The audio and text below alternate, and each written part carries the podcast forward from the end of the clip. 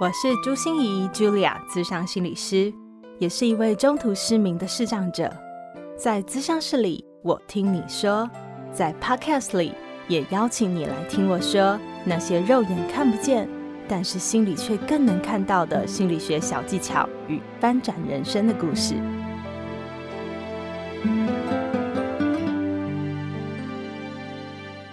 Hello，Hello，各位亲爱的朋友，你好吗？欢迎收听朱心仪说心里话，我是朱心仪 Julia，咨商心理师。谢谢你又来到我们从心里挖宝的这个单元。这个单元就是我的单口节目哦，我会说一些故事，可能是说我自己身上的发生的故事哈，可能是说我身边的人发生的故事，也可能说我物谈室里面发生的故事。我有一位个案进到我的物谈室的时候，他就问我说：“哎，老师，你是不是上一次就在分享我的故事？”哇，我听到的时候就觉得好震惊哦，脑内小剧场马上开演哦，就在想说啊。是这样吗？可是我我我是融合很多人的故事，然后把它改编成一个，因为我觉得这样子最能贴近大家生活里面的心理状况啊、呃。那是不是我改编的不够好，让他容易对号入座了呢？呃，还是我嗯，其实不应该用这种方式哈，还是会有泄露个案隐私，会让个案有这种不舒服的感觉。所以呢，我以后是不是要再保守一点？我应该从音乐谈心理，或者是呢，从一些文章来谈作者的心理，这样就好了，不要再谈。我的个案的故事呢？可是啊，正当我心里还在那边脑内小剧场乱七八糟的演的时候，这位个案就带着微笑跟我说：“我很希望你是在分享我的故事，因为我觉得很荣幸。我的故事如果能对别人有帮助，我就会觉得非常开心。”哇，跟我原本想象的完全不一样哎！我本来以为听 Podcast 的时候听到自己有关的故事的时候，哦，可能会有一点不舒服，就想说，哎，我是在晤谈室里跟咨商师讲的，为什么会被拿出来呢？虽然绝对绝对不是你哦，虽然我一定都是融合和改编了很多人的故事以后跟大家分享的，但是可能还是会有一点心里的膈应吧，就是有点小别扭的感觉。但是我没想到他却是这样的反应。没错，我说的就是你哦，我相信你现在一定有在听。那非常谢谢你，也非常谢谢我的所有个案们，你们都是浇灌我生命的养分，然后你们帮助了我，让我能够帮助更多的人，所以非常谢谢你们，愿意信任我，也因为跨过了生命里的那些坎，所以你愿意来分享这些过程，对别人是产生意义的。我也会更感恩、更尊重、更谨慎的来处理所有人的故事。谢谢你们。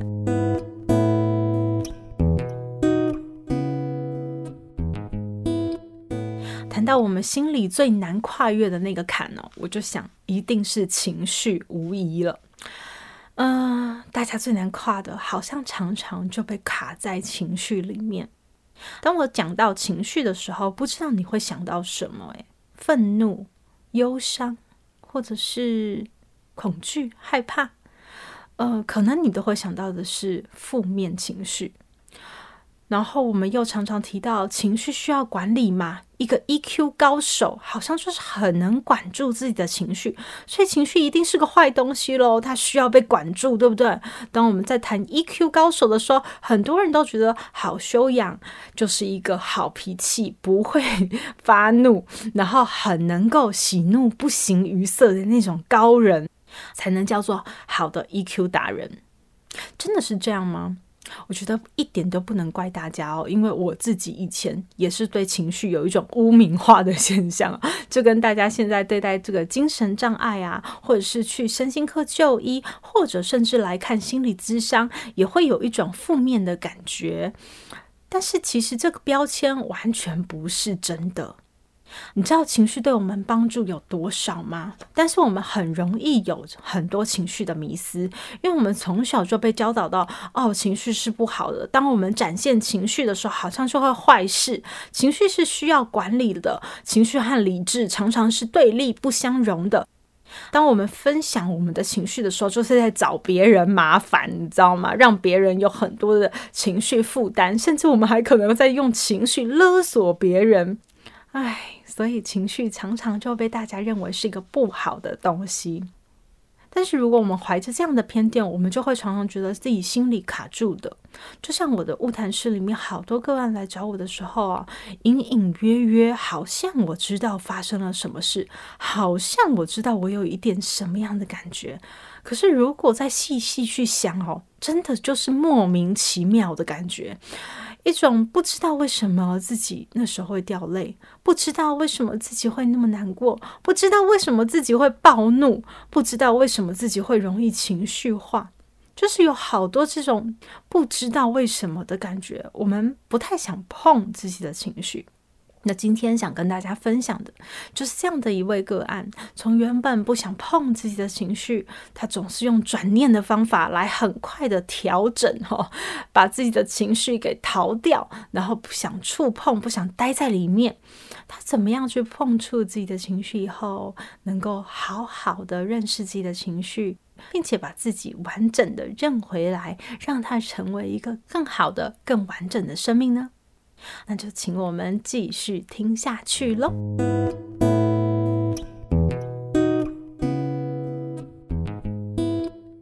这次来到我的晤谈室的是一位中高阶的粉领族哦。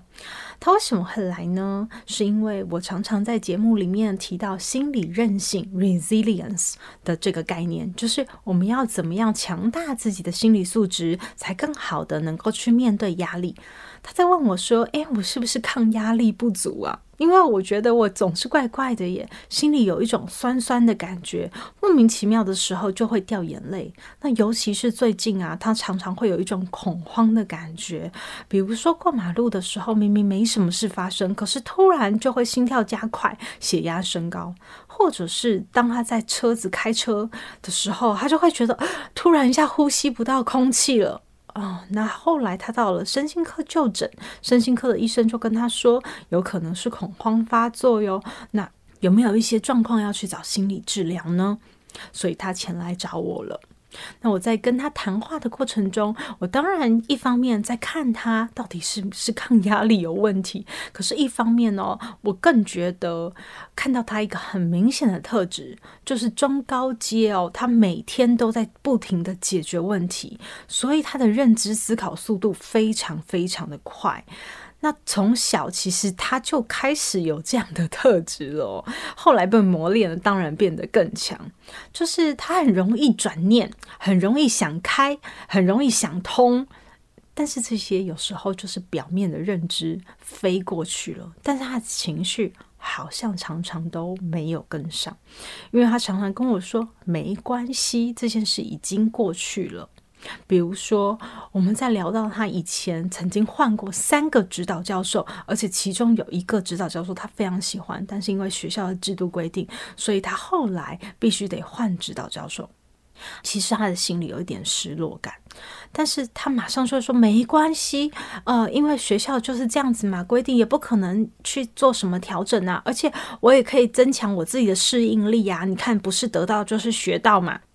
另外啊，他讲到他出社会以后啊，其实要晋升这个中高阶主管的时候，其实是有一些不容易的。那同侪有时候会有一点排挤他，甚至有一点霸凌他的感觉哦。他马上就会想啊，没关系啊，这些同侪可能都只是羡慕我、嫉妒我嘛。虽然他心里有一点那种被孤立的委屈的那种感觉，可是他很快就带过去了，觉得哎呀，我是生涯路要往那里走的人，我不需要为这些事计较。还有他在感情上面其实也受了很大的挫折，然后也分手了好几次。但是每一次分手，他都跟我讲说没关系嘛，这样子会让我更知道我心里到底想要的是什么。感情不就是也是一趟自我探索吗？你就是不停地从感情里面修炼成更好的自己啊！我真的觉得 他的认知速度飞快，但是情绪好像常常都没有跟上。当我每次想要再请他停留在那些情绪里，去感觉那个酸酸的感觉，那个想掉泪的感觉是什么的时候，他都跟我说没关系，然后就像破唱片一样，哈，就是破掉了唱片就会继续不停的 repeat 没关系的这个声音。当我们谈到自我觉察的时候啊，我之前有跟大家提过，就是我们要搞清楚自己到底发生了什么回事，就是要透过情绪来当通道。可是因为我们从小啊就被教导到，哦，情绪是一个不好的东西啊，或者是我们也经验到情绪真的会坏事，所以我们总是不习惯，也不喜欢去触碰我们自己的情绪，常常就用压抑啊、否认啊、逃避啊、合理化等等等的方式。我们企图把这些情绪甩开、弄掉，然后不要沾上身上。所以我们在做情绪觉察的时候，首先你不是要去触碰情绪哦，而是要去改变你对情绪的想法。就是如果你总认为他就是个敌人，那我们当然要消灭他，当然要赶走他，当然要老远离他，对不对？但是其实情绪是一个你的好朋友，他是一个非常好的朋友，他常常来告诉你他到底发生了什么事，而我们要去倾听他。当我们化敌为友的时候，才可能让情绪成为我们很好了解自己的一个方式。所以今天我们就来跟大家分享一下，情绪到底有什么样正面的功能。它其实是在帮助我们更好的生活，而且它其实是有很多正面的价值。其实我们更需要去听它的声音哦。首先来跟大家分享一下害怕这个情绪。害怕其实是在保护我们诶，你想想看哦，如果你走在一条夜黑风高、伸手不见五指，然后感觉啊、旁边又有一点声音的暗巷，如果里面还曾经出现过什么凶杀案的话，那实在是太恐怖了哦。现在已经自带音效了，就是有很诡异的情况产生了哦。那如果你走在那样的巷子里，你一定会提高警觉啊，你一定会东张西望啊，你一定会让自己更有专注力。啊，然后如果你还真的听到了后面有脚步声，就紧紧的要跟上你的话，你一定会加速冲刺，然后逃出那个暗巷。那时候你的速度绝对会比你平时跑百米速度的快很多，因为你的肾上腺素会自动的分泌出来哦，让你就有非常强烈的这个求生欲望，让你躲避危险。所以大家想想看，我们在火灾的情况的时候，你会看到很多很瘦小的人，但是他很奇怪，就可以把一大堆东西都扛起来、搬起来，然后躲避障碍物，然后搬出来。可是出来的时候才开始有后怕，就是在那个危急情况之下，害怕这个情绪不会马上出来扰乱你，而是会让你有自动化的生理反应，能够去面对危险。所以，如果一个人哦，他不会害怕，你可以想象会发生什么事吗？比如说，我们有一些从小的受虐儿，因为实在是太痛苦、太害怕了。可是害怕他也不能做什么，他没办法反抗。他小小的他，真的做什么都不行。所以，当他感觉到害怕的时候，可以怎么办呢？就是解离，就让自己跟自己的感觉分开，不要感受到害怕。所以这些孩子在长大以后受伤的比例是比别人高的，因为他不会提高警觉，他对危险的事情会没有感觉，没办法去集中注意力逃离危险。第二个情绪想跟大家分享的就是生气，呵呵，大家觉得最会坏事的就是生气，生气有什么好呢？生气其实也是一个自我保护的情绪，诶，它保护什么呢？大家想想看哦，当一个生气的人，他在反映的是什么？就是他在保护他自己在意的东西、珍贵的东西。他在示警，他在给对方一个警讯，就是你不要再过来哦，再过来我要动粗喽。那个生气是在保护自己。所以，如果一个不会生气的人，大家一定会把他当成烂好人嘛，对不对？什么事情他都会做，我们什么要求他都会照接不误。那这样的人就是不会生气。但是你说不会生气到底好不好呢？当然不好啊，因为不会生气，其实我们也不会感觉到自己有任何的能力。因为生气其实是要强化我们的行动力。当你不会强化自己的能力，你会觉得自己好像只能当一个无助、无望，然后无力的受害者。你就只是一个受害者，你根本没有任何力量去反抗，没有任何力量去攻击，没有力量去保护自己。所以生气也是一个非常重要的情绪，而我们再说最后一个，就叫做悲伤。我想大家都会有很多悲伤的经验。那悲伤到底也有什么好处吗？悲伤其实是一个连接自己和连接别人的情绪。你可以感觉到吗？就是当我们在悲伤的时候，其实你才可以真正感觉到自己真的在意什么、珍惜什么、很看重什么。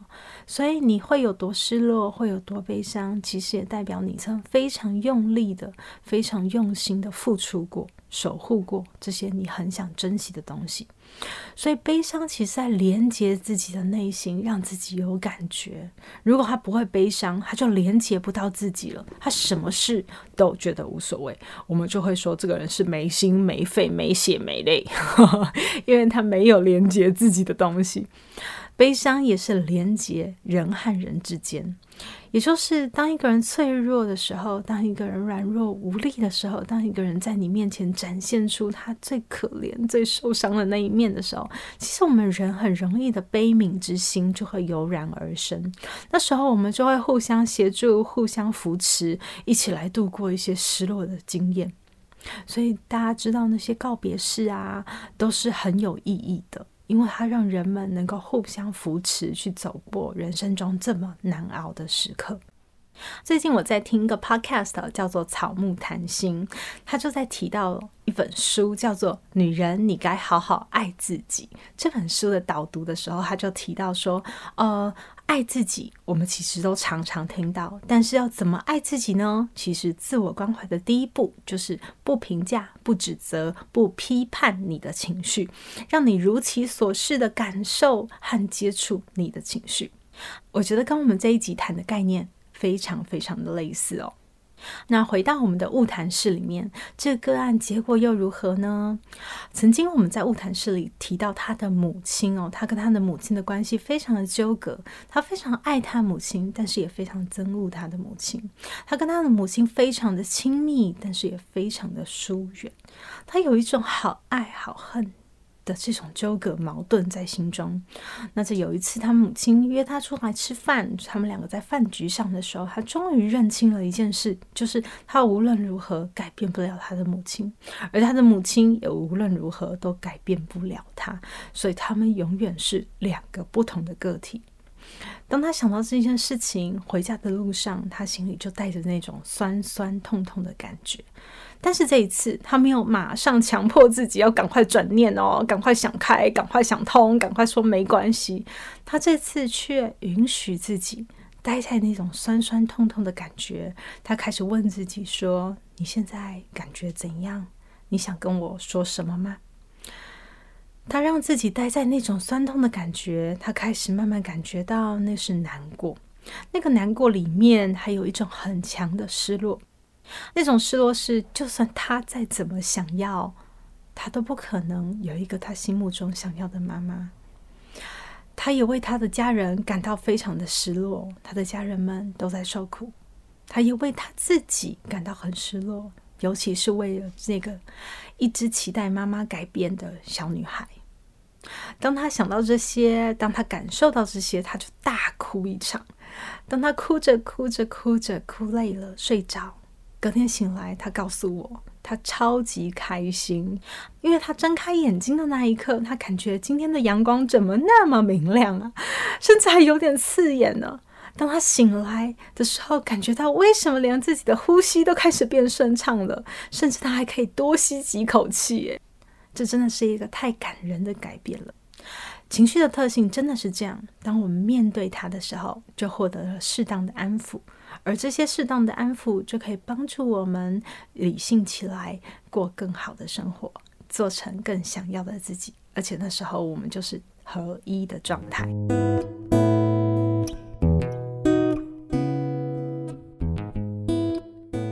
节目的最后，想跟大家分享两位朋友的留言回馈哦。